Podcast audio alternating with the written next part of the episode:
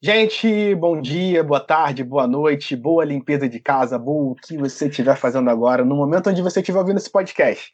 A nossa crise do coronavírus de 2020 é uma crise sanitária, mas também econômica. Ela já está trazendo graves crises econômicas, basta saber a quantidade de pessoas que perderam empregos, que estão tentando dar entrada no auxílio emergencial da Caixa e não conseguem, ou empregadores que não conseguem fechar as contas do mês. Só que o capitalismo já trouxe outras crises que não a crise de 2020, como a crise de 29 e, mais recentemente, a crise de 2008. As duas serão discutidas aqui comigo, com o Guilherme e a Milena, que já fazem parte do podcast há algumas edições, desde a primeira, e com o nosso querido convidado aqui, o Matheus. Matheus é mestre em engenharia de produção pela UF e está muito por dentro de vários assuntos ligados à economia. Então, gente, vou passar a palavra para o Matheus, que é o nosso novato aqui dentro do podcast, e é isso.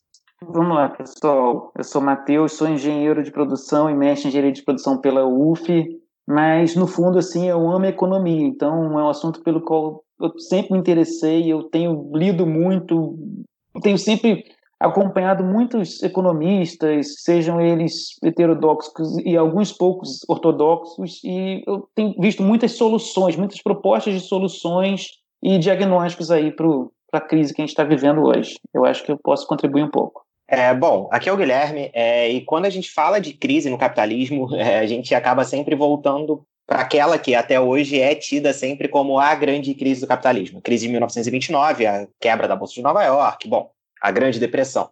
É, não foi a única crise, bom, o capitalismo já vinha apresentando crises desde o século XIX, mas a crise 29 acaba sendo um divisor de águas. Ela traz aspectos de crise que, bom, anteriormente não haviam aparecido em nenhuma outra crise ou início de crise dentro do capitalismo. Só para a gente ter uma noção do contexto da crise 29, a crise 29 naturalmente ela está ligada à Primeira Guerra Mundial ali entre 1914 e 1918. Bom, a Primeira Guerra Mundial ela acontece, sobretudo, no território europeu, atingindo as potências tradicionais. Que potências tradicionais são essas? Alemanha, Inglaterra, França, Itália. Bom, o continente europeu, que até aquele momento concentrava as grandes potências mundiais, as grandes potências coloniais, as potências imperialistas, bom, esse continente europeu é varrido pela guerra. E os Estados Unidos já entram na guerra já no, no último ano, saem do lado vencedor da guerra e, bom, saem como, de longe, o país mais fortalecido pelo conflito.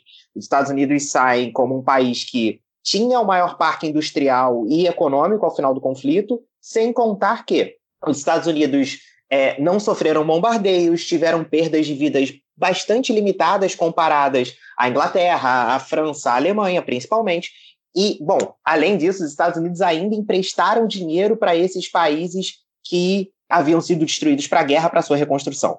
Ah, beleza. Então os Estados Unidos ampliaram seu sistema de crédito, ampliaram o sistema produtivo para abastecer esses países e, além disso, ampliaram as suas lavouras, porque a grande fonte de abastecimento, principalmente de cereais da Europa, era a Rússia, que em 1917 passa pelo seu processo revolucionário, tem ali a União Soviética se formando e um processo de isolamento da União Soviética por uma questão política. A lógica de, bom, eles são comunistas, a gente isola eles e a gente não negocia com eles. Quem passa a abastecer a Europa também de suprimentos agrícolas também são os Estados Unidos. Então, os Estados Unidos têm ali, num rápido período, um incremento do seu crédito ao continente europeu, da sua produção industrial para o continente europeu e da sua produção agrícola também para o continente europeu. Bom, os Estados Unidos ampliam gigantescamente a sua, a sua economia.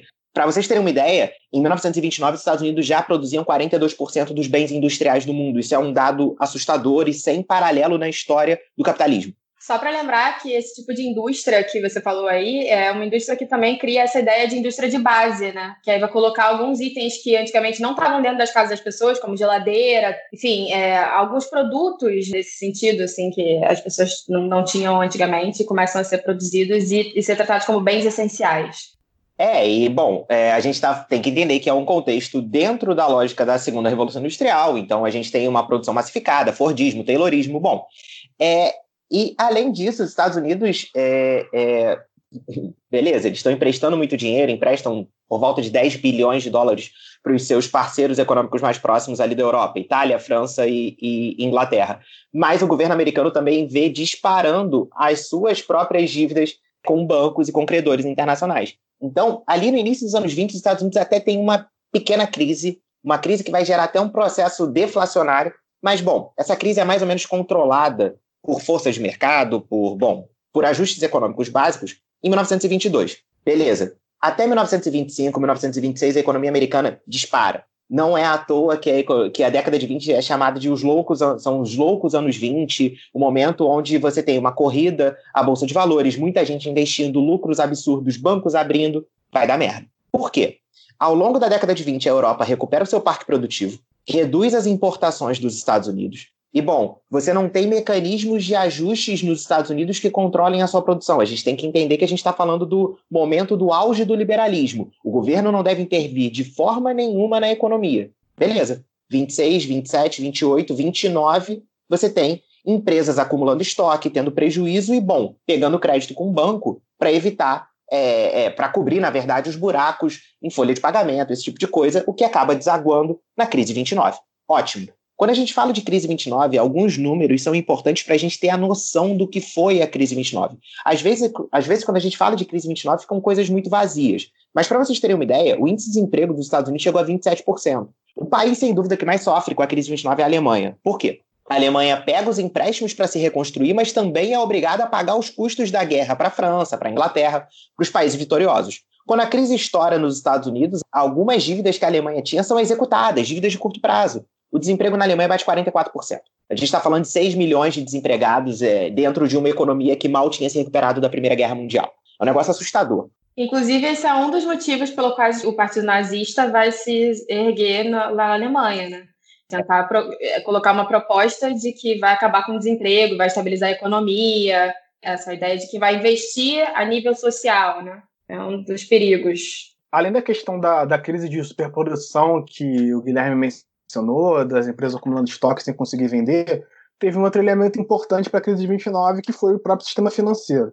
Nesses anos loucos que o Guilherme estava mencionando, nos anos de 20, muitas pessoas começaram a ganhar dinheiro e ir no mercado de, da Bolsa de Valores para investir todo esse dinheiro. O que acontece? Esse dinheiro foi investido primeiro em ações dessas empresas que, ao quebrarem, geraram prejuízos para os seus acionistas, no caso, as pessoas que estavam de um lado tendo prejuízo pela falta de salário, do outro lado tendo prejuízo pela quebra da prestações das empresas, perdendo dinheiro em cima disso. Fora que, como o Guilherme mencionou, era um mercado altamente desregulado, então o que acontecia? Você tinha toda sorte de crimes é, dentro, do, dentro da bolsa de valores. Por exemplo, dumping, que era algo que era permitido naquela época. O que é o dumping? É você vender um preço abaixo do, do, do valor de custo. Então, é, você conseguia vender algo abaixo do preço de custo que quebrar as outras empresas do lado. Esse, esse crime não está tão ligado ao mercado financeiro, mas ele causou quebras financeiras nas empresas que acarretaram problemas financeiros.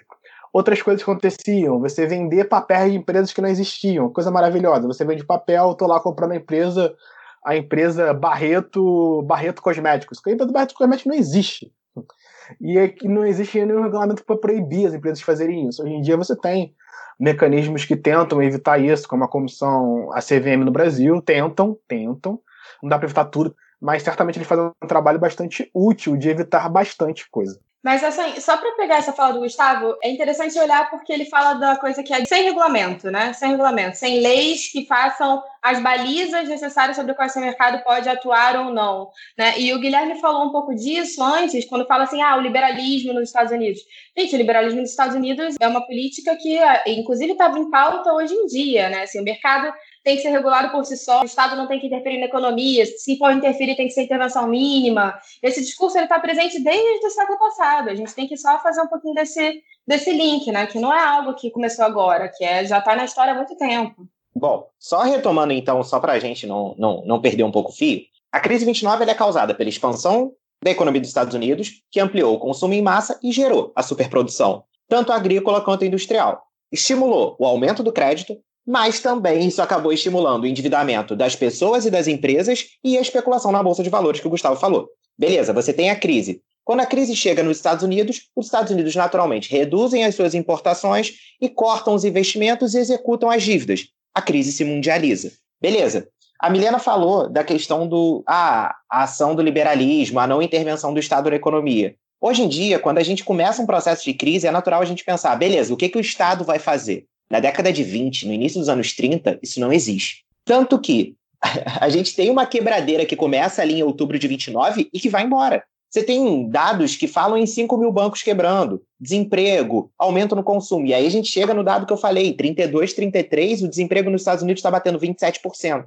Qual é a medida do governo? O mercado vai se regular. Bom, para tentar contornar um pouco, ou tentar contornar esse problema, é eleito Roosevelt, que assume o poder em 33 com uma bandeira de, bom, a gente vai intervir na economia. Até porque, naquele momento, havia uma discussão muito forte entre os dois grandes economistas ali da virada dos anos 20 para os anos 30, o John Maynard Keynes e o Hayek. O Keynes é o cara que defende essa intervenção do Estado na economia, o Hayek é o cara que vai falar, não, é, o mercado vai se regular, leve o tempo que for, o mercado vai se regular, e, bom, defendendo o ideário liberal. Na minha humilde opinião, as ideias do Hayek são completamente longe de serem factíveis. O Hayek, por exemplo, ele defendia a ideia de que o, nem o Estado não deve ser responsável nem pela emissão de dinheiro. Ele era a favor de que a iniciativa privada comandar, é, controlasse a emissão de dinheiro pela lógica de que ah, o mercado regula tudo. É, bom, e o Keynes ele vem ali com, bom, seguindo esse ideário, na verdade, Keynes, o, o Roosevelt adota o que a gente conhece até hoje como New Deal, que é um plano de reconstrução da economia, o novo acordo.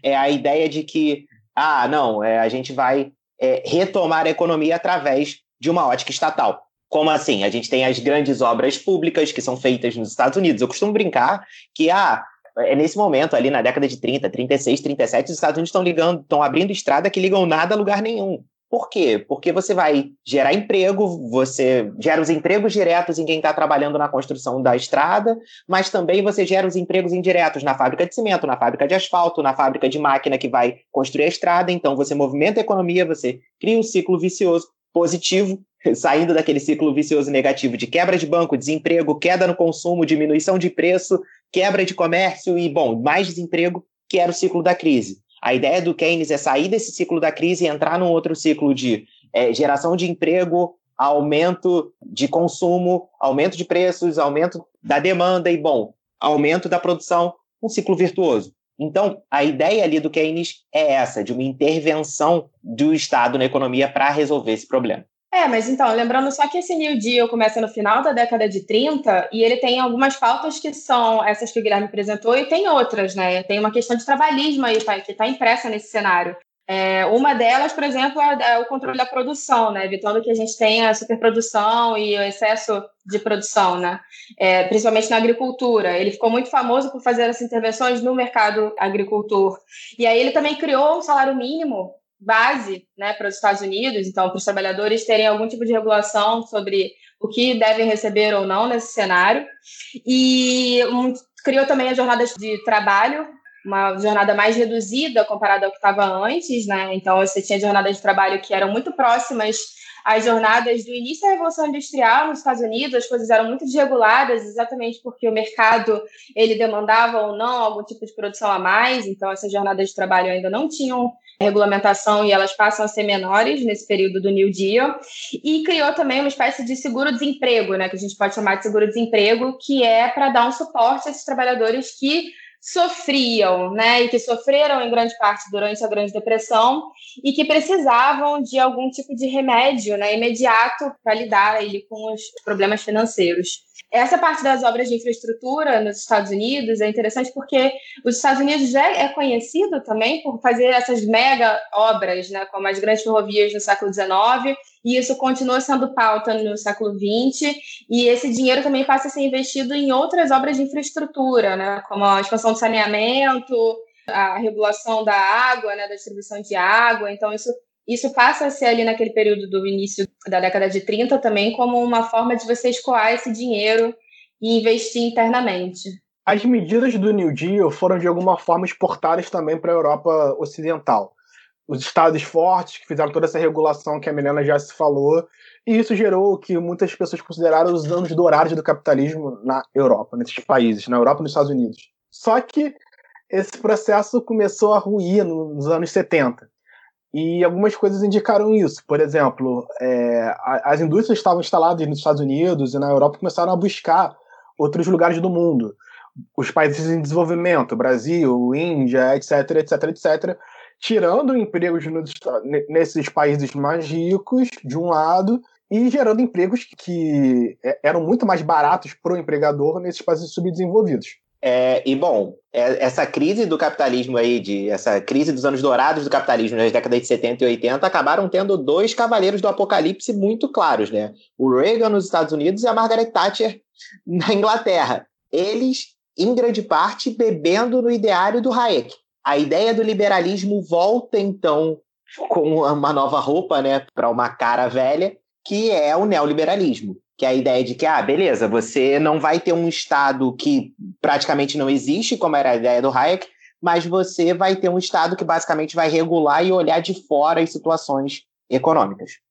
Esse processo que teve como grandes representantes a Thatcher e o Reagan, a Thatcher no Reino Unido e o Reagan nos Estados Unidos, ele gerou como consequências dessa questão de você desregular os mercados econômicos e o mercado de trabalho, somado com o que foi falado das indústrias indo buscar em outras regiões é, como países em desenvolvimento, como o Brasil, como Argentina e etc., outras regiões de desenvolvimento, para levar esses pontos industriais, tirando empregos nos Estados Unidos, gerando empregos nos Estados Unidos e na Europa, gerando empregos mais baratos nesses lugares, você teve uma questão de redução do crescimento do salário em comparação com o crescimento da economia.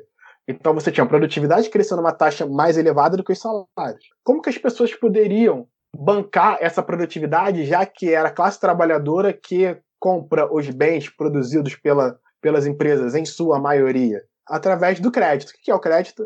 Empréstimo bancário, cartão de crédito e todas essas formas de você pagar algo sem ter dinheiro. O que acontece com o crédito? O crédito ele funciona muito bem quando chega num momento em que você paga as suas dívidas. Só que para você pagar as suas dívidas, ou você está ganhando mais dinheiro, ou você está comprando menos. Ganhar mais dinheiro não era uma alternativa, teria que aumentar o salário das pessoas. Comprar menos também não era uma alternativa, iria frear a economia.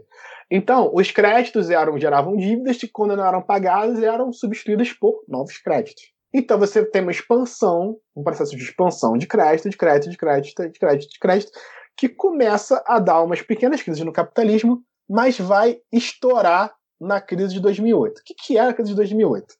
Para tentar resolver uma situação de desaceleração da economia nos Estados Unidos, na virada do milênio, na época do bug do milênio, na virada do milênio, eles resolveram ter uma ideia muito bacana. Você poderia usar a sua casa como uma forma de ganhar dinheiro. Você hipotecava a sua casa e ganhava dinheiro. Isso era uma forma de. Estava atrelado que eles chamavam de empréstimo subprime. O que é empréstimo subprime? Primeiro tem empréstimo prime, que é empréstimo de pessoas que o banco avalia terem condições de honrarem a dívida. O subprime é o contrário, é empréstimo para pessoas que o banco não tem muita certeza se vai ser capaz de honrar aquela dívida. Então você tinha, de um lado, pessoas adquirindo empréstimo sem ter lá tanta garantia de que vai conseguir pagar, hipotecando as suas casas para poder é, fazer jus a esse tipo de dívida, e para piorar, porque nada é tão ruim que não possa ser piorado, você cria a segunda hipoteca. Então você pode hipotecar sua casa duas vezes. Então você expandiu essa bolha de crédito a um nível tal que os credores, não só as empresas, os bancos que ofereciam isso, mas também as pessoas que tinham comprado dívidas no mercado de bolsa, que também tinha parecido, passavam por um processo parecido com o da crise de 29, de mais pessoas entrando no mercado de bolsa, começaram a quebrar num efeito dominó no ano de 2008. E aí começou a crise de 2008, só que, diferentemente de, na crise de 29, onde as respostas foram dar dinheiro na mão do povo através do trabalho, como o Guilherme falou, de construir estradas que levavam nada a lugar nenhum, a resposta foi o contrário. Em vez de ouvirem o Keynes, ouviram o Hayek. É, só um parêntese, né? Da, só para quem for de economia e estiver ouvindo aí, podem não ter ouvido Hayek, né? Mas ouviram o Friedman, que não deveria falar, mas tudo bem. É, só, só esse adendo, desculpa, Gustavo Corte, mas é porque foi, foi mais forte do que eu. Então, e quais foram essas respostas liberais? De fato, o governo botou dinheiro na mão, não do povo, mas dos bancos. É, justamente para evitar uma crise de liquidez, ou seja, uma crise onde todo mundo cheio de dívida ia tentar sacar o dinheiro do banco ao mesmo tempo e ia faltar dinheiro. Então, o governo botou dinheiro nos bancos para que as pessoas pudessem sacar dinheiro sem ter o problema de chegar lá, ter saldo na conta, mas não ter dinheiro no caixa eletrônico. Isso acontece acontece de verdade tipo de coisa, em momentos de crise, né? E também para salvar os bancos das dívidas dele, porque esses bancos eles tinham bastante créditos que não foram honrados. Um dos problemas dessa crise é que esse volume de dinheiro dado aos bancos para pagar suas dívidas, e para gerar liquidez na economia, foi convertido em bônus para os seus diretores, presidentes, etc., o que gerou um grande problema. Deixa eu só fazer uma pergunta antes, porque você está falando desse mercado imobiliário nos Estados Unidos, Gustavo, e aí me interessa saber assim, quais os impactos reais disso na economia mundial porque assim a gente viu que nos Estados Unidos eu lembro muito agora do documentário do Michael Moore falando sobre isso, né, Capitalismo Love Story, e aí mostrando como é que esse cenário impactou principalmente as famílias de baixa renda, né, de, das classes mais baixas e que teve um, um, processo de expulsão delas das casas, enfim, tem muita gente morando em acampamento nos Estados Unidos, é, mas eu, eu queria entender como é que funcionou essa, essa ligação com o mercado internacional, assim, principalmente aqui no Brasil, né, para a gente poder trazer esse link aqui para pensar os impactos no Brasil. Então, eu não tenho dados oficiais da questão americana, mas é uma questão simples de explicar o que o, que, o documentário falava. Bem, você hipotecou sua casa para você gerar um tipo de crédito para você. Só que você não conseguiu pagar essa dívida. Então, se sua casa está hipotecada, você tem uma dívida, você não vai pagar essa dívida executada, essa dívida executada como pegando sua casa de volta. Tem até um personagem engraçadíssimo eu não sei se é desse documentário ou se é do Roger Amy, mas acho que é do Roger Amy. Que é o carinha que ia lá na casa das pessoas para expulsá-las de casa. Aí, ó, estamos aqui chegando para te expulsar de casa porque tu não pagou tua hipoteca. Simples assim. É, eu, eu, vou falar do, dos julgamentos do Brasil, mas eu vou falar antes do, da segunda questão. A primeira foi botar dinheiro na mão dos bancos. A segunda foi foram regimes de austeridade, ou seja, o governo deveria, como forma de retomar a confiança no investimento, gerar superávit primário, ou seja, ter arrecadação maior do que gastos. Então, demitir servidores públicos, etc, etc, etc. Outra coisa que eu não falei que é importante falar é que essa crise de 2008 ela surge nos Estados Unidos, mas ela se alastra para o mundo inteiro, por um motivo simples também. A economia é muito globalizada e é muito fácil você tirar dinheiro de um país para o outro. Se, sei lá, há 100 anos você precisaria botar o dinheiro num barco, botar de um barco dos Estados Unidos para a Europa e tal, agora basta você dar um clique e o dinheiro sai da Europa para os Estados Unidos e dos Estados Unidos para a Europa ou para qualquer outro lugar. Os investidores também são globalizados, eles investem nos Estados Unidos, na, no, na Europa, no Brasil, etc. A partir do momento que eles começam a ter perdas nos Estados Unidos, o que, que acontece? Eles têm que tirar o dinheiro para cobrir essas, esses buracos, essas perdas de algum lugar. E de onde que esse dinheiro vem? Dos investimentos que eles fazem nos outros lugares do mundo. Então, começou a ter uma fuga de capitais desses outros países, gerando problemas econômicos nesses outros países. E aí eu vou poder falar melhor da segunda solução, que foram a austeridade. Por que, que a austeridade influenciou? Porque as quebras econômicas nesses países, da Europa principalmente, é, eles implicaram em perdas para o governo, etc. E para eles conseguirem empréstimos, Banco Mundial, FMI, etc., foi imposto para eles uma agenda de austeridade, ou seja, eles teriam que reduzir gastos para conseguir superávites primários para serem capazes de pagarem os investimentos feitos pelos fundos que estavam emprestando dinheiro a eles, para cobrirem as suas questões. O exemplo mais dramático de tudo foi a Grécia. A Grécia ela foi muito vulnerabilizada por essa crise e ela foi obrigada a cortar um terço, eu acho, do serviço público dela, na canetada. E o que aconteceu na Grécia teve uma retração de PIB violenta, porque mais pessoas demitidas, essas pessoas demitidas não consomem, e redução no consumo, redução no investimento dos empreendedores, então você tem uma queda econômica. Bem, essa foi a solução que foi completamente oposta à solução do Keynes. Se o Keynes falava botar dinheiro na mão da população e expandir gastos do governo, a solução liberal foi botar dinheiro nos bancos e diminuir gastos do governo. É, bom, é, só para dar uns números, é, obviamente, como o Gustavo falou, quem acaba sofrendo sempre, independente se a gente está falando de um país central ou de um país periférico, quem mais sofre é a população mais pobre. É, o desemprego nos Estados Unidos, quando o Lehman Brothers, né, que é o marco fundamental da crise de 2008, quando o Lehman Brothers quebra, decreta falência, era de 6,2% é, o índice de desemprego nos Estados Unidos. Ele chega em algo próximo de 10% em agosto de 2009. Beleza, só, só para apresentar esse dado, o desemprego em um ano sobe de 6,2% para 10%.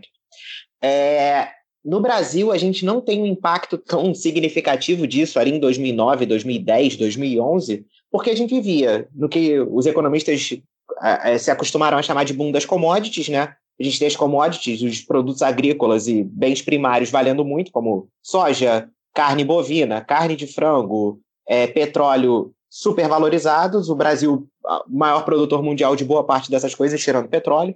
Então, é, a gente conseguia mesmo num cenário de crise, continuar vendendo muito, as nossas empresas continuavam vendendo muito no mercado internacional, trazendo muito, muitos, muitos capitais para o Brasil, e ao mesmo tempo o governo lança o Programa de Aceleração do Crescimento, o PAC, e, bom, o PAC, em grande parte, é uma saída keynesiana de crise. É você investir em obras públicas para gerar emprego, reduzir desemprego e fortalecer o mercado interno. Ou seja, diferente do que outros países fizeram, o Brasil, ali entre 2009, 2010, 2011, adotou uma saída keynesiana. Portugal teve uma saída relativamente parecida, de fortalecimento do mercado interno e sofreu, por exemplo, muito menos do que a Grécia, que o Gustavo falou. Adicionando o que o Guilherme falou, essa, essas medidas keynesianas do governo elas aconteceram nesse período, mas elas já vinham de antes. Porque o Brasil tinha uma característica muito interessante, que é o seguinte: o Brasil é um país muito desigual.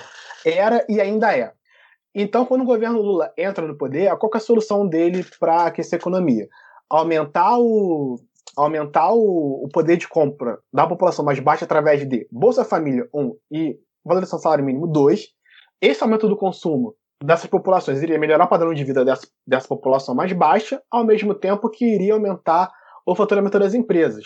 Então, você junta o boom das commodities, o aumento no faturamento das empresas instaladas no Brasil e o que o Guilherme também falou do PAC, que é um processo que vem mais à frente, o PAC ele chega no segundo governo do Lula, se eu não me engano, e o Brasil consegue, através de políticas que a gente chama de anticíclicas, ou seja, políticas de estímulos ao consumo, passar muito bem pela crise de 2008 naquele período. Depois acontecem outras questões que estão fora do escopo desse podcast de hoje, pelo menos da minha parte. Se alguém quiser falar delas, tudo bem.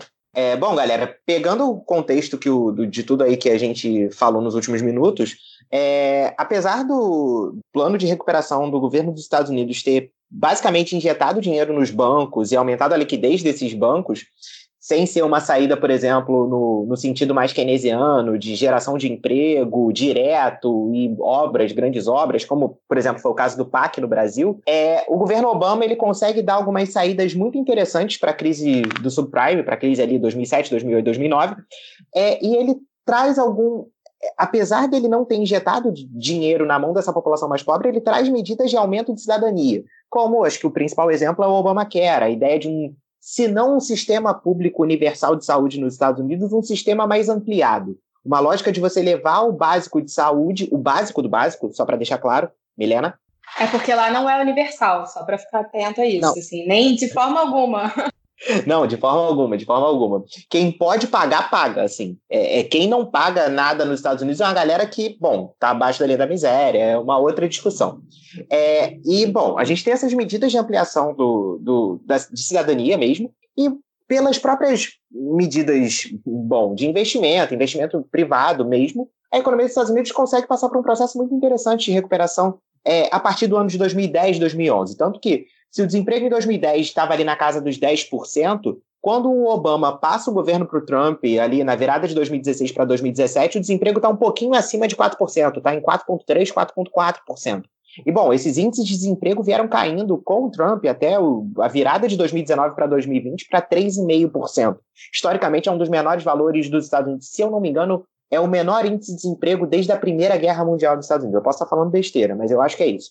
Então, apesar disso, apesar desse, desse contexto positivo, a gente tinha questões políticas muito interessantes, porque quando você tem um aumento de, de cidadania, a gente viu isso muito claramente no Brasil nos últimos anos, você tem também um, um ressurgimento de movimentos extremistas muito forte. Nos Estados Unidos, isso tem uma reverberação diretamente no, no reaparecimento de organismos como a Ku Klux Klan, como outros grupos é, supremacistas, que vão fazendo cada vez mais incursões e que, bom, muitos desses grupos supremacistas apoiam, inclusive, em 2016, a eleição de Trump. Então, é, a gente tem uma polarização cada vez maior da política, não só nos Estados Unidos, só para deixar claro, num cenário global, pós-crise de 2008, a gente tem claramente um cenário de polarização política. Só para a gente deixar claro também, tem todo um papel das redes sociais nesse sistema de crescimento dos grupos é, extremistas, porque a gente já falou disso no, no último podcast, falando sobre fake news,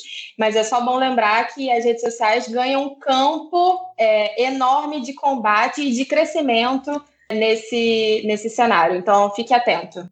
É, um outro ponto que complementa o que o Guilherme falou, e de certa forma é um pouco divergente do que ele diz, mas não é uma crítica tão direta, porque esses fatores distintos eles podem coexistir, é que se, se o Guilherme associa o crescimento do autoritarismo pela questão da elevação da cidadania da população, por outro lado, esse crescimento do autoritarismo ele tem a ver com a percepção da população de uma piora na vida, ou da incapacidade do governo de responder a contento à questão da crise. Em vários lugares, o nível de emprego ainda não voltou ao que era. E, como forma de descrédito às instituições governamentais, ao governo, ao Estado, você começa a abraçar ideias extremistas, né?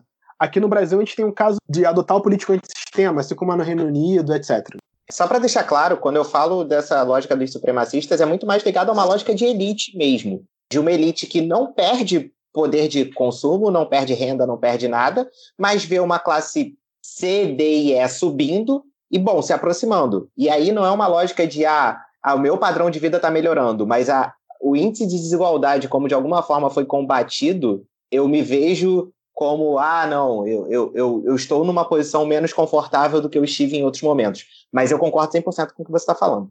Só vou fazer um parênteses aqui para pegar a fala do Guilherme, porque assim, essa ideia de supremacista que ele está falando tem muito a ver com uma ideia de racismo científico e tem todo um discurso hoje, atual, sobre as políticas de eugenia, ou seja, de criação ou de manutenção de uma raça única que seja resistente, enfim, que, que se coloque aí como algo superior dentro da sociedade. Inclusive, é uma coisa que está sendo discutida no Brasil, mas eu não vou me ater a isso. Só queria explicar isso para vocês, porque tem toda uma, uma base no racismo científico construído entre o século XIX e início do século XX, Complementando um pouco o que o Guilherme falou agora, além dessa visão da elite que vê a classe mais baixa se aproximando dela, tem a questão de um grupo social muito importante nos Estados Unidos, que tinha um padrão de vida muito bom naqueles anos dourados e que começou a ter esse padrão deteriorado, que era aqueles trabalhadores industriais do Rust Belt, que eles chamam, que é o norte dos Estados Unidos. Inclusive, tem um texto do Michael Moore, onde ele defende que o Trump iria ser eleito quando ninguém acreditava no Trump, o primeiro ponto desse texto, se fala de cinco ou seis pontos, o primeiro ponto é a importância das pessoas desse Rust Belt na economia. Por quê? Essa população, ela ao mesmo tempo que ela vê o que o Guilherme falou, essa visão elitista de que as pessoas mais baixas estão com um padrão de vida elevado e se aproximando do meu, como negros e latinos nos últimos 30 anos, elas próprias perderam muito do padrão de vida delas. Como uma classe industrial que podia fazer turismo, que tinha o carro do ano, tinha uma casa no subúrbio e não conseguia mais bancar isso.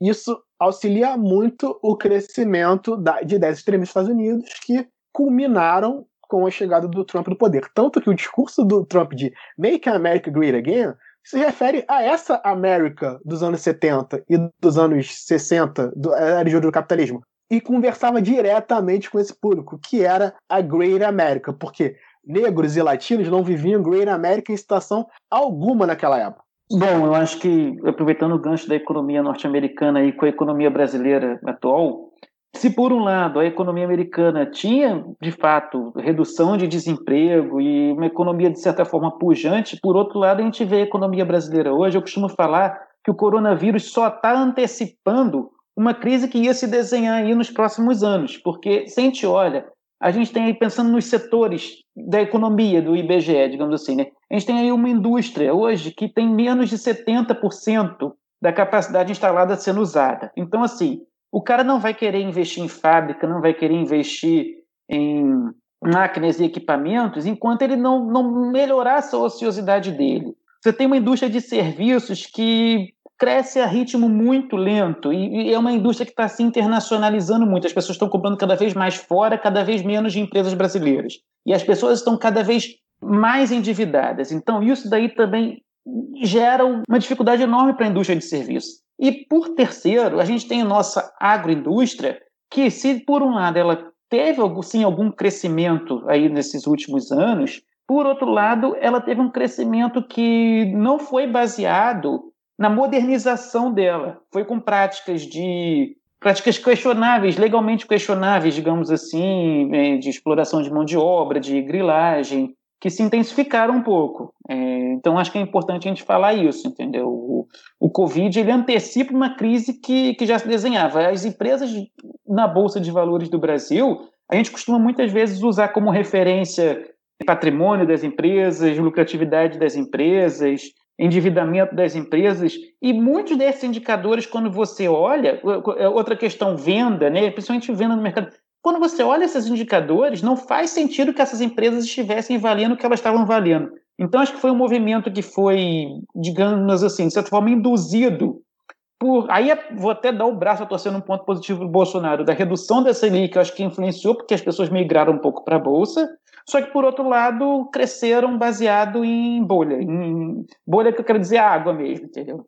Eu vou aproveitar aqui então para fazer uma pergunta para o Matheus. Matheus, assim, do ponto de vista prático, a gente sempre ouviu que o Brasil é um grande país agroexportador e a base da nossa indústria é a agronomia, né? Então, assim, isso, isso continua em 2020? Assim, nosso cenário econômico ainda está baseado nesse sistema? É, ou a gente já tem alguma diversificação que permite que a economia tenha, sei lá, se colocado para outras áreas? Muito boa sua pergunta, e nesse sentido, a gente está cada vez mais se tornando uma república de bananas, sabe? Então, a gente está cada vez mais se tornando apenas agroexportador. A gente tem hoje o, o nível mínimo de, de indústria no, no, Brasil, a gente está com 11% da nossa economia baseada em indústria. É, e bom, acho que só complementando o que o Matheus está falando, é, o boom das commodities também ajudou nisso na ideia de que é muito lucrativo você investir em, em agronegócio no Brasil, e somado a isso, a competitividade da indústria chinesa nunca cai. Assim, é, a, a, China, em diferentes setores, o que a gente vê cada vez mais é a China se tornando a grande fábrica do mundo. As grandes e tradicionais indústrias dos Estados Unidos hoje não têm grau de competitividade quando elas entram no mercado com a indústria chinesa. Bom, aonde os Estados Unidos conseguem competir de maneira significativa? Em setor de tecnologia, e aí a gente tem grandes fábricas como a Apple, como a Microsoft, que conseguem, beleza, bater de frente com, com empresas como, sei lá, a Huawei, a Asus e, e fábricas do outro lado. É até interessante você ter tocado nesse assunto, porque você falou de Estados Unidos com 42% da produção industrial do mundo. Hoje a China, tendo uma produção industrial que ela tem, ela gira em torno de 10% da produção industrial do mundo. Então, só para a gente ter uma noção da grandeza dos Estados Unidos do que você citou aí no início, Guilherme. Voltando um pouco da fala do Matheus anteriormente, quando ele fala que foi antecipado uma crise, que o coronavírus antecipou uma crise que estava vindo pela frente, um dos fatores é que quando eu fiz os antecedentes da crise de 2008, eu falei muito sobre a questão do crédito. E como na crise de 2008 as respostas não foram tão intensas no sentido de fornecer dinheiro para a população como aconteceu na crise de 29, o crédito continuou a ser uma forma das pessoas se custearem. Ou seja, você mantendo o que causou a crise de 2008, o resultado seria uma nova crise de 2008 que foi antecipada pelo coronavírus. Gustavo, até aproveitando um pouco o seu gancho aí, é, falando um pouco de liquidez de bancos, que você até falou quando falou lá de 2008 também, é importante a gente lembrar que não, a gente não pode ser 100% crítico a eventuais empréstimos, antecipação, dinheiro para banco tá? Porque uma crise de liquidez bancária ela pode causar uma crise que a gente não, não tem como controlar. Por outro lado, se você está dando algum benefício aos bancos, é necessário e a gente pode aproveitar essa oportunidade para induzir alguma contrapartida. Então, assim, entrando um pouco nessa questão do Covid, a Prefeitura de Niterói, por exemplo, ela pegou, e aí, assim, é importante a gente também não dissociar um pouco a economia da saúde, porque tem pequenos, médios empresários que não conseguem se pagar no curto prazo, não tem capital de giro para dois, três meses. Então, assim, vou pegar o gancho da Prefeitura de Niterói, ela fez um acordo com as pequenas e médias empresas que elas iriam apresentar suas contas nos próximos seis meses, a Prefeitura iria emprestar esse dinheiro e as pequenas e médias empresas começariam a pagar essas dívidas apenas depois de seis meses de carência, parceladas em 36 vezes sem juros. Então, uma vez que você dá algum benefício para o banco, poderia estabelecer algum ponto assim como contrapartida, entendeu? Com certeza essa falta de contrapartida foi um problema. E, e, agora eu vou me aprofundar um pouquinho até pelo que o Matheus falou. Na crise de, 2000, de 2008, de fato, parte do dinheiro foi para garantir liquidez do sistema bancário. Por outro lado, uma parte foi para salvar os bancos de quebrarem, e aí tinha um conceito falado muito na época que era muito grande para quebrar, ou em inglês, too big to break, que eram bancos tão concentrados, tão concentrados, tão concentrados, que se eles quebrassem, eles causariam um, uma catástrofe. E nada foi feito para que esses bancos tão grandes fossem divididos em bancos menores. Aí você vai me falar, nossa, Gustavo, você está sendo muito, muito interventor. Bem, nos Estados Unidos, nos anos 80, se eu não me engano, enfim, no, na segunda metade do século passado, ele pega a Bell, que é a grande empresa de telecomunicações do país, e divide na canetada ela em empresas menores. Então, tipo assim, era algo que eles já tinham feito antes. E além desse ponto deles não quebrarem essa noção dessas empresas grandes demais para serem, para falirem, o Too Big to Break, grande não, mas parte do, mas parte desse, de, desse dinheiro que foi dado para os bancos honrarem suas dívidas e gerarem liquidez no mercado foi revertido em bônus, premiações para os presidentes, diretores desses bancos. E qual que é o problema disso? Eles ajudaram a quebrar o sistema financeiro, porque muita da crise de 2008 se deve a mais práticas de gestão desses bancos, e foram premiados com dinheiro do contribuinte quando ocorreu a crise ricos ficando mais ricos em crise, nada de novo. Bom, galera, é, chegamos em 2020 e do nada o mundo foi assolado por uma crise.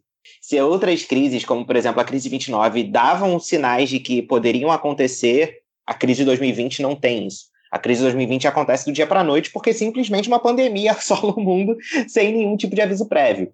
É, e uma pandemia que, bom, força a quarentena, que força lockout, que força as pessoas simplesmente a ficarem reclusas e, bom, tem um impacto. Eu, eu digo isso sem medo de errar, um impacto sem precedentes na história do capitalismo mundial. Por quê? Para vocês terem uma ideia, eu, eu cheguei a falar do, do dado de 3,5% de desemprego nos Estados Unidos no finalzinho ali de. no início do ano. Galera, a gente está falando hoje, em na, na, verdade não hoje, né? Olhando um pouquinho para trás, no final de abril, a taxa de desemprego nos Estados Unidos estava em 14,7%. Se vocês olharem os dados de pedidos de seguro-desemprego, até o início de março estava girando em torno de 200 mil, 250, 280 mil pedidos. Em 4 de abril, na semana do dia 4 de abril, a gente está falando de 6 milhões e 615 mil pessoas dando entrada no seguro-desemprego. Na semana de 28 de março, são 6 milhões e 800. Na semana do dia 11 de abril, são 5 milhões e 200. E são sempre novas pessoas. Não são pessoas que pediram, foram negadas e pediram de novo. Não, são pessoas que naquele período precisaram entrar com esse pedido. Então a gente está falando de um boom do desemprego que, de acordo com o próprio Fed, agora em maio, a gente está gravando no dia 19 de maio, Ontem, no dia 18 de maio, o presidente do Banco Central Americano, do Fed, estava falando que ó, o desemprego nos Estados Unidos pode bater 25%.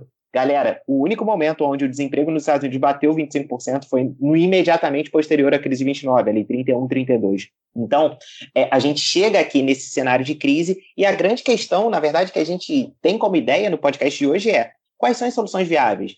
Há uma ideia de um novo Hayek? Há uma ideia mais keynesiana? Há uma ideia de que, bom, a gente vai sair da quarentena, há uma demanda reprimida e, e o mercado vai se reaquecer naturalmente? Ou há uma ideia de que, bom, é necessário que haja uma intervenção mais forte do Estado para, seja através de programa de renda básica, seja através de outra forma de transferência de renda, fazer com que a economia seja é, aquecida através de mecanismos estatais. Então, eu acho que hoje esse é o grande debate. Se lá na década de 30 era a dicotomia entre o Hayek e o, e o Keynes, hoje em dia é de que forma a gente, a gente é, sai da, da crise econômica causada pelo Covid-19. E essa revolução aí na economia que o Guilherme está falando, assim, começou a levantar a pauta de um possível novo New Deal, talvez, assim, é ele renovado para ser adaptado às questões ecológicas, por exemplo, né, o chamado Green New Deal.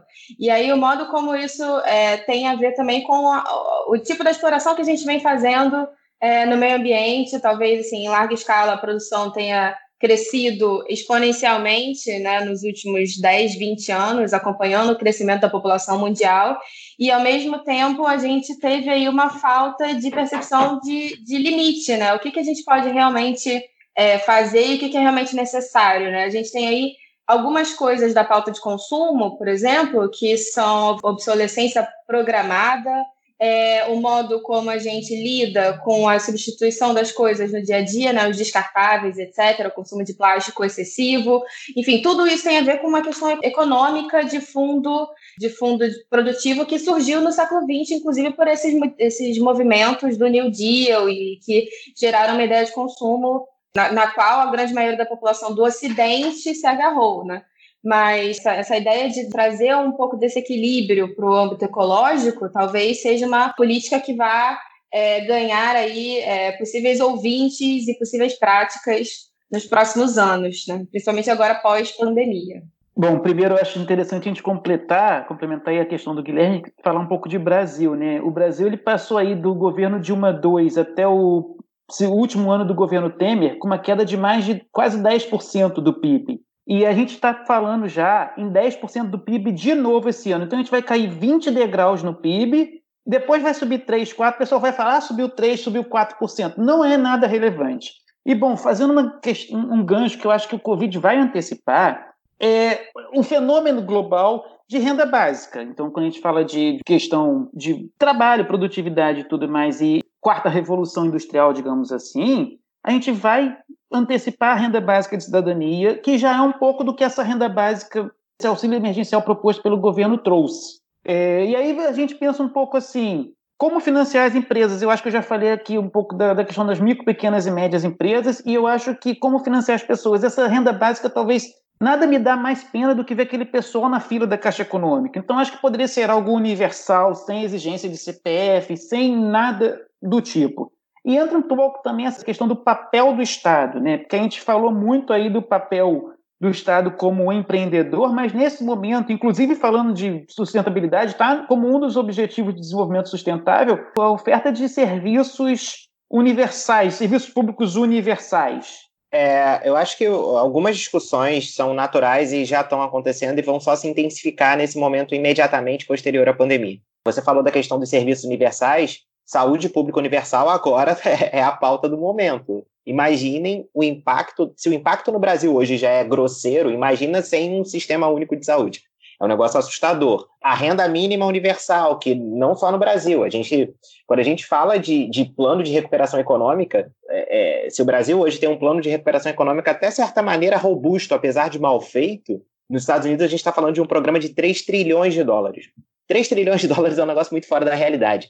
Os Estados Unidos, que são a maior economia do mundo, é 15% do PIB. É um negócio assustador, assim. É o maior, é o maior plano, mas de longe, assim. No New Deal não chegava a um trilhão corrigido para os valores de hoje. A gente está falando de um plano hoje de 3 trilhões de dólares. É um plano que, inclusive, é maior do que o nosso PIB, né? A gente fica até assustado com isso. Bom, aproveitando um pouco até esse assunto do papel do Estado, acho que é importante a gente falar do papel do Estado também como financiador, né? Eu vi o Jornal Nacional ontem, dia 18, e falaram das vacinas que estão aparentando ser bem-sucedidas nessa questão do combate à Covid, e a vacina, tanto dos Estados Unidos como da China, como da Inglaterra, financiadas pelo Estado. Estados Unidos, a empresa lá que está um pouco mais avançada, 450 milhões de dólares que vieram do governo federal. Então, assim, a gente não pode esquecer o papel do Estado também como financiador da iniciativa privada. Quando a pergunta é quais, quais serão as soluções econômicas para a crise de 2020? Serão mais no estilo liberal, do Hayek, do Friedman, mais no estilo keynesiano? A minha resposta passa muito pelo seguinte: na verdade, eu não vou dar uma resposta tão direta assim. A questão é a seguinte: é, no momento, a gente já está fazendo soluções no estilo do Keynes. É, de dar dinheiro para a população ficar em casa, do de investimento governamental na economia também, na saúde, etc. E aí eu vou fazer uma provocação. Vai ser muito complicado você tentar convencer as pessoas de que o Hayek é o melhor, ou de que o liberalismo é melhor, depois que elas verem a importância de soluções que deram dinheiro na mão delas, que investiram na, na melhoria da qualidade de serviços públicos. Vai ser algo bastante complicado. Pode ser que lá na frente, uma coisa que a gente pode prever é que lá na frente falem que a contabilidade das nações esteja estrangulada pelas dívidas que elas criaram e que uma solução para isso seja uma, um choque de austeridade. Só que não vai ser algo tão simples assim. A grande diferença dessa crise para a crise de 2008 é que em 2008 você não conseguia ter soluções ligadas à austeridade, à redução de investimento público, a corte do serviço público e justificar que aquela era a melhor solução. Agora você já teve que apelar para soluções heterodoxas e vai ser muito mais difícil você justificar que essas não forem as melhores soluções porque elas estão ajudando a que muita gente sobreviva. Então, essa é a minha visão sobre o que irá prevalecer entre soluções econômicas heterodoxas ou ortodoxas, soluções do, do Keynes ou soluções do Hayek. Só para pegar um gancho nesse Keynes e Hayek aí, Quando o Henrique Meirelles fala que não seria nada de absurdo você imprimir dinheiro, bom, é, só para contextualizar quem não entende nada disso, sempre se critica muito a ideia de imprimir dinheiro pela ideia de que, ah, se você imprime dinheiro e simplesmente dá dinheiro para a população, você gera uma inflação porque os preços aumentam, né? Porque você tem mais meio circulante. Na atual conjuntura de retração de dois dígitos na economia, ou seja, algo acima de 10%, os Estados Unidos, no segundo trimestre de 2020, vão experimentar uma retração de 20% a 25% da economia. Galera, esquece isso a ideia de imprimir dinheiro nesse momento não parece absurda. Então, eu acho que essa é uma querela, uma disputa que já nasce com o vencedor. Eu não vejo como uma solução liberal ser aplicada.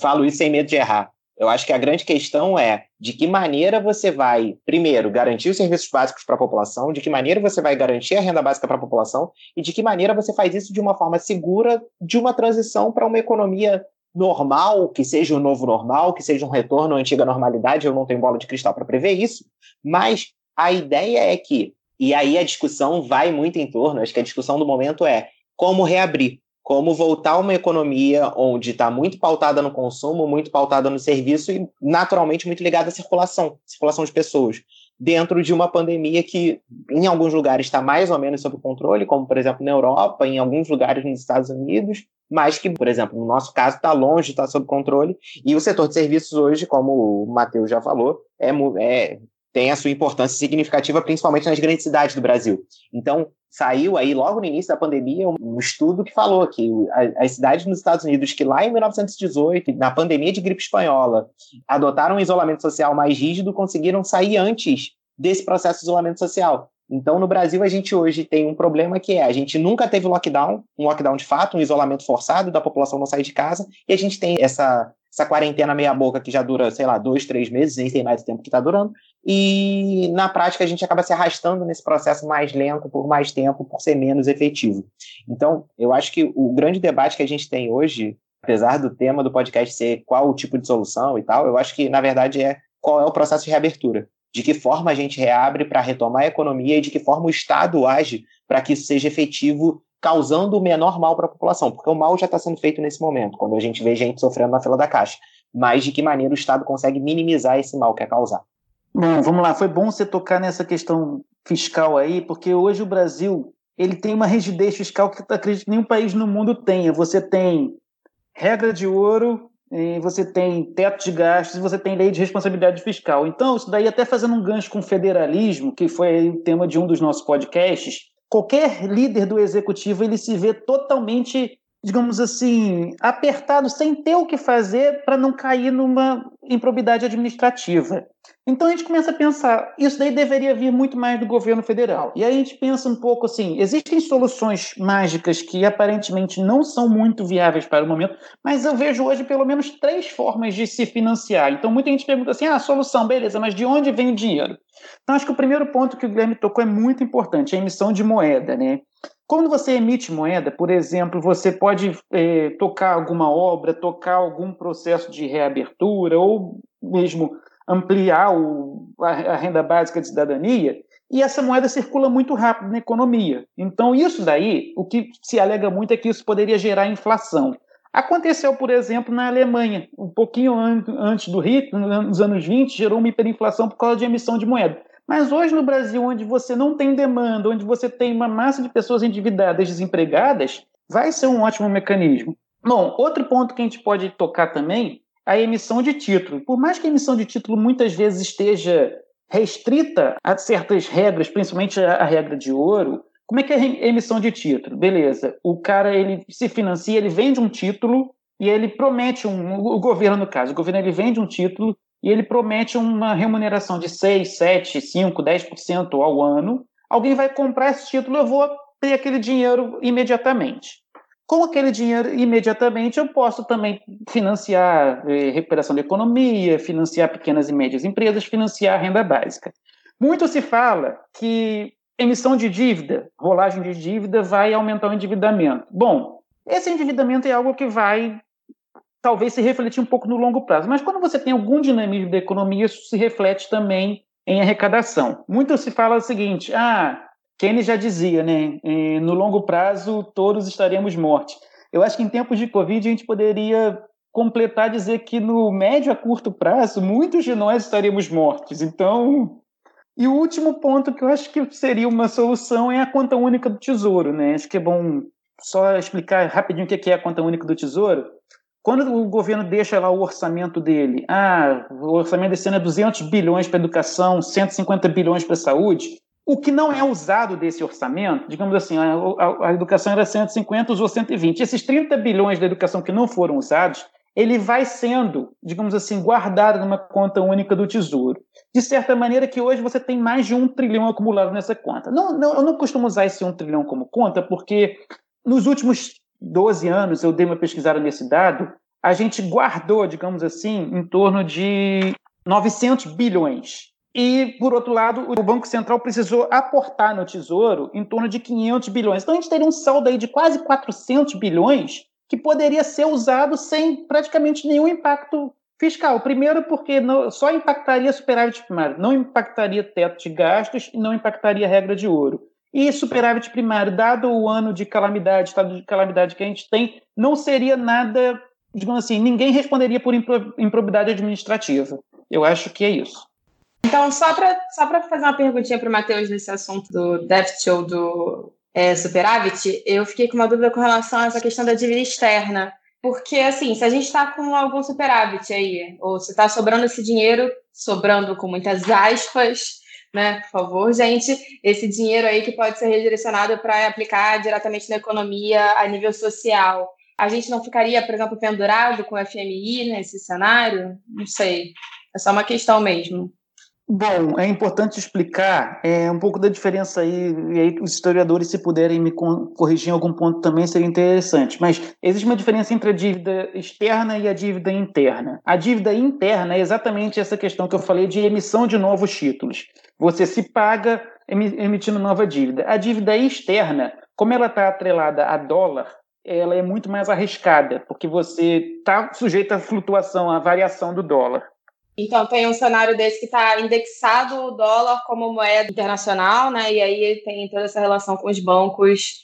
Beleza. Só a título de curiosidade, o Brasil tem lançado mão de poucos empréstimos internacionais nos últimos 15 anos. Então, a dívida externa no Brasil hoje em dia não é problemática. O grande problema da gente hoje é a dívida interna, que bem ou mal está em real, graças a Deus, no momento onde o dólar está quase seis reais. Então, é, a gente tem poucos problemas, diferente de outros países, como, por exemplo, a Argentina. A Argentina, sim, tem boa parte da sua dívida em dólar, e isso, no momento de desvalorização do peso, já é um pouco mais complicado, mas isso não é papo para hoje. Isso aí, Guilherme. É importante a gente tocar também na importância de não vender as, as reservas, né? É defendido por alguns economistas, mas isso geraria impactos muito significativos no dólar que já está batendo seis reais. Então, a gente manter essas reservas nesse momento é importante. Então, gente, só para poder retomar um pouco o foco da discussão, porque a gente aqui falou de vários assuntos e a gente quer, assim, né, talvez falar um pouco mais dessas sugestões de, de melhoras e de intervenções que tragam novas possibilidades para a economia e para a sociedade, eu acho importante a gente aqui fazer um apanhado das coisas que a gente já falou no podcast hoje e tentar focar naquilo que é importante. Então, a ciência é um dos fatores principais, como a gente já falou nos episódios anteriores, e principalmente no episódio anterior, que a gente fala de negacionismo e que fala de anticiência e do que, é ciência na prática, é importante a gente ressaltar o lugar de produção né, e de pesquisa, então, valorizar as universidades públicas, valorizar os institutos de pesquisa, enfim, dar um lugar mais importante para isso nesse cenário de pandemia.